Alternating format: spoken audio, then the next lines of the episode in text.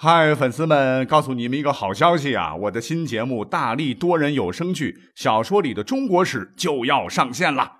想要了解新节目或者跟我互动聊天，赶快来加入 VIP 粉丝群，入群二维码就在本期节目的声音简介中。你也可以添加我的小号，拼音大历史加六零六 D A L I S H I 六零六，然后拉您入群，我在那儿等你。管他正史野史。这里只有大历史，大力讲的历史正在播出。大家好，欢迎收听本期节目。我们的节目是正史、野史的内容全都有啊。但是我想说啊，不一定正史说的呢就是真的，野史说的就是假的。各位想想看，几年前的啊，就是咱们自个儿的啥事儿啊，都记不清楚了，对吧？更何况是沧海桑田、斗转星移很多年之前的陈年旧事。那么外加史书也是修修编编、改改加加减减啊，即使是所谓的正史，你能相信里面说的都是真实的吗？肯定不可能。所以今天呢，我们这个内容是以正史为主啊，就来扒一些我们现代人看起来不可思议的一些个离奇的故事。那我刚才说的这么一堆，告诉大家，正史记载的不一定都是真的啊，大家伙可以把这些内容啊当做《聊斋志异》听听就好啊。我们就先来热一下场。我们之前这个节目介绍过，呃，根据正史《史记·秦始皇本纪》记载，那《秦始皇本纪》呢，这篇本纪是以编年记事的形式记载了秦始皇及秦二世一生的主要活动和所发生的重大事件，条理清晰，内容丰富，真实反映了秦王朝建立前后四十年间风云变幻的历史场面。但其中呢，也不乏一些个。匪夷所思、细思极恐的故事，比如说，在公元前二百二十一年，秦始皇即位的第二十六年，秦灭六国，并天下，海内一统啊。从此以后呢，为宣扬文治武功，秦始皇就开始了他的全国巡游之路。话说，在秦始皇二十八年，就是公元前二百一十九年，秦始皇啊巡游全国之后呢。呃，往回赶，过彭城，是斋戒其祠，欲出周鼎泗水，是千人没水求之，福德。巡游途中啊，秦始皇啊，呃，往咸阳回去的时候，就突发奇想，想打捞当年周显王四十二年沉于泗水的周鼎，一个大鼎啊，结果就派上千人搜寻，无果而终。那这个时候，啊，湘江边上。啊！突然是遭遇大风浪啊！啊，人们几乎是不能渡水上山，大风起啊！啊，电闪雷鸣啊！啊，这个秦始皇就问身边的博士说：“那时候人们都迷信嘛，说管理湘江泗水的湘江的神仙是什么呢？”博士说是湘君。秦始皇就问：“湘君又是什么神？”博士回答说：“当年帝舜死于苍梧，葬于九嶷山。”他的两个妃子帝尧的女儿娥皇女英闻讯，便去奔丧，亦死于湘江。帝舜死后，天帝封其为湘水之神，号湘君；封二妃为湘水女神，号湘夫人。听说附近的香山就是尧的女儿舜的妻子死后埋葬的地方。哎，这里边尧舜很熟悉对吧？尧舜禹，这都是三皇五帝华夏的人文始祖，是上古时期的圣主贤君，直到现在都被我们整个中华民族所崇拜啊！可是当时，秦始皇听罢博士所言是大怒，说：“朕之所以能一统天下，威服四海，乃是天命所为。这个尧的女儿啊，舜的妻子啊，这个这个埋在这个山上啊，就了不起，还竟敢啊兴风作浪，不让寡人如意。”来人，下令，命三千正在服刑的罪犯，直接就把湘江边上的这个香山上的树木全部都砍了，直接呢就露出了褐红色的土壤。秦始皇这才解气。那秦始皇为什么要这么做呢？因为在古代有两种刑罚，一个叫做剃光头，一个是衣囚服啊。那个时候啊，剃光头是一种刑罚，叫做坤刑啊，是。中国上古五行之一，就是要将人的头发全部或部分剃掉的一种刑罚，是一种耻辱刑啊！主要流行于中国古代的汉商周到东汉。那当然，咱们现在就觉得剃个光头，夏天还凉快呢，哈，有啥的？可古代不行啊，身体发肤受之父母，这个头发是绝对绝对不能乱剃的哈。所以这个刑罚让人难以接受的是，把自个儿头发全剃光啊，或者剃一部分，简直是对自个儿人格、精神上的最大侮辱。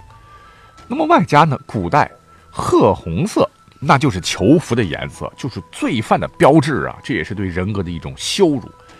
那把湘江边上的这个山上的树木全部砍光光，然后光秃秃，外加裸露出红褐色，说白了，就是这个秦始皇要对湘江之神极尽侮辱之能事。在他眼里，什么三皇五帝、湘江之神，朕的功德自上古以来未曾有，五帝所不及，是德兼三皇，功盖五帝，所以朕才发明了皇帝之名。你们算什么东西？给我砍，给我挖！啊，反正。他是发泄完心中的不满呢，便从南郡取道武关，是心满意足的回到了都城咸阳。可是秦始皇哪里知道，你老人家一个不爽，把舜帝老婆的坟刨了，你可知道要搞出大事情哦。那么司马迁在这里留下了一个伏笔。那么就在秦始皇得意之时吧，那他的帝国境内啊。却接二连三的啊，发生了一系列的怪异事件，让他是变得寝食难安、心神不宁。主要是以下这么几个事儿。那么，公元前二百一十一年，这是秦始皇三十一年啊，这同一年里啊，发生了三件怪事儿。一个叫做荧惑守心，就是天象显示秦始皇可能大事不妙；一个是陨石事件，啊，就是一颗流星坠落在了东郡。更可怕的是啊，这个陨石上面竟然刻着“始皇帝死而地分”这七个大字。第三件事儿就特别离奇了，叫陈璧事件。那么话说，在秦始皇三十六年的秋天，呃，一位走夜路的秦朝的这个使者，呃，从东经过华阴时，突然啊被一个手持玉璧的人拦住。此人对使者说：“请你呀替我把这块玉璧。”送给啊好持君，还对使者说：“今年祖龙死。”使者听了莫名其妙啊，不懂其意啊。就在思索间，这个人就歘转眼不见了。这里要解释一下啊，这个好持君呢，乃是一个水神的名字。那你想想，一般人碰到这事儿还不吓破胆呢？哈，大活人突然出现，就歘的平白无故消失了。哎，这不是遇到灵异事件了吗？使者啊也不敢大意，就赶紧带着这块玉璧回到了咸阳，并马上报告给了秦始皇。但嬴政听罢奏报，浑身 也有点冒汗了啊，因为他也意识到这个事儿太奇怪了，就马上将这个玉璧啊送给了有关部门进行对比。最终的结果更是让秦始皇大吃一惊，原来这块玉璧他本人其实并不陌生，啊，正是他几年前。在巡游渡江的时候，祭祀水神，由他投入江中了。可谁曾想到，如今竟这样离奇的又回到了他自个儿手中，还带来了一句令秦始皇胆战心惊的话：“今年祖龙死。”祖龙是谁呢？祖祖先的祖啊，始也；龙人君相，为始皇也。啊，这不就是说？寡人我嬴政吗？那你想想，一连三件不吉利的怪事，就让一直觉得哈好像比天还大的秦始皇内心开始恐慌了。为此呢，秦始皇还专门请来了啊全国有名的巫师，进行了重大的占卜活动，最终得出了一个化解之法，那就是要出巡和迁徙百姓，才能够逢凶化吉。随后。秦始皇就下令迁徙三万户人家到北河渝中一带，并在公元前二百一十年，他老人家开始了第五次出巡。结果事与愿违啊，寿命没增加不说，反而在沙丘暴毙啊！因为太仓促，结果呢被赵高篡改了诏书，逼死了扶苏，大秦帝国也很快迎来了灭亡。这上面这些离奇的故事啊，它是出自于正史。我想哈，如果不是当年司马迁老先生道听途说，听了一些后人瞎编的故事记载下来的话，那确实这些内容是有点诡异的了。当然了，有些内容我是之前数次讲过了哈，所以今天讲的比较简略。那重点是开头讲的那一部分啊，因为我个人觉得也很神奇。当年秦始皇不是很狂嘛啊，在湘江边，呃，把人家尧的女儿舜的妻子的坟给刨了不说，还施以坤刑加以羞辱啊。那秦始皇他可知道，他死了以后。呃，后头啊，楚霸王项羽是统领天下诸侯，一口气可把秦帝国给灭了，还率大军把咸阳城给屠了。本来呢，秦始皇的这个继任者胡亥这小子登基以后心狠手辣，就把自个儿的兄弟姐妹全宰了。胡亥自个儿也没想到，后头竟然被赵高给弄死了啊！秦始皇一脉也就差不多了。那胡亥之后是秦三世王嬴婴啊，也就是子婴。他可能呢，还是秦始皇他们家的唯一血脉啊，结果也被项羽给灭了啊，简直就是项羽把秦始皇的家呢彻底断了根儿啊。那么为什么这个历史上这个重任会落到项羽身上呢？《史记》的作者司马迁先生又在《项羽本纪》中给出了另一个另类的答案。他说：“吾闻之周生曰：‘舜木盖重童子。’又闻项羽亦重童子。”于岂其苗裔耶？何兴之暴也？啊，重瞳就是眼睛内啊一个大的瞳孔里面包含一个小的瞳孔啊。古人认为这是大富大贵的面相，也是帝王的象征啊。整句话的意思就是说，舜的眼睛好像是双瞳孔的，而我呢又听说项羽也是双瞳孔，项羽很可能就是当年舜的后裔呀。要不楚霸王项羽怎么兴起的这么快呢？啊，想想也是啊，秦始皇当年把舜人家老婆的坟给刨了，那这就是报应啊！啊，舜的后代项羽啊，就把秦始皇他们家的这个根儿彻底给刨了。啊，司马迁好像是在向我们说明说，这个世间啊，真的是有因果报应啊，哪怕你是秦始皇，也将受到你种的因而导致的果呀。那古人都讲啊，因果报应丝毫不爽啊，所以今天呢，我们就挖出来把这段讲一讲啊。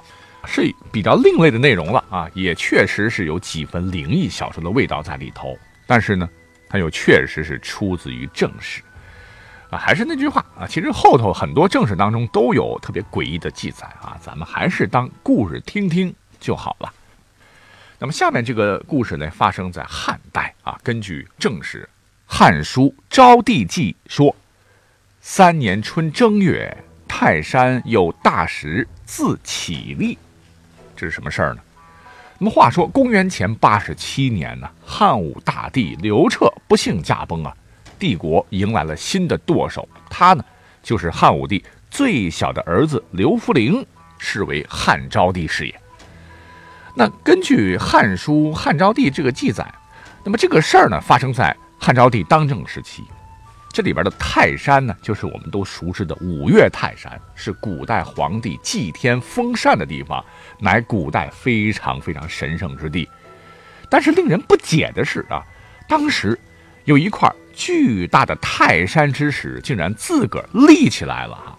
那这种反重力的怪事儿，让当时很多人都感到惶恐不安，觉得这是不吉之兆啊！谁料到怪事儿又接踵而至，史书继续说。说上林有柳树，枯将复起，从实叶成文，公孙病已，当立。上林就是汉室的皇家陵园。那都说枯树在来年春天长新芽儿，可是让人吃惊的是，这树上的虫子居然把树叶吞噬出了蚊子的形状，且读之成句，曰：“公孙病已，当立。”啊，这不是很明显吗？就是说。有一个叫公孙病已的人，可能会取汉昭帝而代之。汉昭帝听闻呢，他自个儿皇帝当的好好的，当然他不能相信了哈，就把报告这个事儿的这官员还杀了。可是，在公元前七十四年，似乎谶语应验了。年仅二十一岁的汉昭帝是毫无征兆的突然患病驾崩。那国那不能一日无君呢？谁是继承人呢？哎，当时呢，这大臣霍光为首的朝廷重臣商议之后，就拥立了一个人，叫刘贺即位。刘贺各位是不是很耳熟啊？这便是前两年啊，这个震惊海内外的考古大发现——海昏侯墓葬的主人。那么刘贺显然这个姓名啊，他跟“公孙并以当立”这句预言当中的完全不符合啊。果不其然，刘贺仅仅当了二十七天大汉的皇帝，就因为和霍光争权被废黜。还被栽赃陷害啊！说刘贺这个坏事做尽，不似人君呐，连前朝皇帝的媳妇儿他都想非礼啊，被轰将出宫去。那么将来谁又来继承帝位呢？关键时刻啊，时任光禄大夫的丙吉向当时的霍光推荐了一个人，他叫刘病已。于是呢，十八岁啊，当年这个刘病已就成为了皇帝，这就是汉宣帝。那刘病已从哪里冒出来的呢？原来。他是以前的废太子刘据之孙，刘据又是谁？他就是汉武帝刘彻的嫡长子，本来以前是大汉帝国的储君，德才兼备。汉武帝就是要计划将帝位传给他的，可谁曾想到晚年的这个汉武帝昏头了啊！有一次他做梦啊，梦到被一堆小人打头啊，醒来以后头疼不已，他就怀疑有人给他下蛊，下了诅咒。就立刻派出宠臣江充去严查，岂料江充那是个奸诈小人呢，竟然诬陷太子，令汉武帝龙颜大怒。刘据无奈呀，只得起兵杀了江充，但很快就被汉武帝镇压，太子兵败自尽。这汉武帝就真以为太子是要篡权，就气急败坏的把太子的全家全部抓进死牢。那么很多的皇家子弟都受到了牵连，惨死狱中啊！哎，这便是自己夷灭了自己三族的汉武帝他老人家一手导致的巫蛊之祸。太子当到这份上，这刘据真是可怜。可是他自杀了，他死了啊！他的这个家人们可惨了呀！啊，史书说三男一女及诸妻妾皆遇害啊，独此孙系于长安狱中。就只剩下他这个孙子幸免于难，那么他的这个孙子为什么能活下来呢？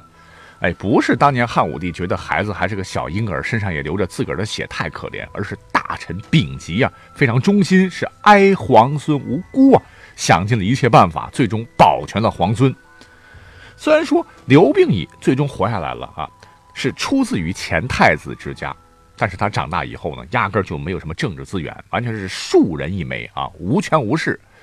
但就是因为忠臣丙吉偶然间向霍光的几句话的举荐，竟然将刘病已推向了大汉皇帝的宝座。哦，这时候人们才发现，原来这预言当中的“公”指的就是皇家呀，他是前太子的孙子，可不就是公孙吗？公孙病已当立。竟然神奇的应验了，啊！这位有刘病已，也就是历史上有名的刘询呢，因为从小生活在民间呢，甚是坎坷，深知民间疾苦，所以他当政以后，全国政治清明，社会和谐，经济繁荣，四夷宾服，史称孝宣之治。那汉宣帝呢，也是我国历史上有名的贤君之一，啊！这看起来，难道是冥冥之中自有天意乎？哎，反正我是不知道哈，也许是史官当年为了美化皇帝有意渲染的吧，啊，也许不是啊，那，这么多年过去了哈，就让这一页翻吧啊，因为后头还有更加离奇的故事等着你，我们下期再会。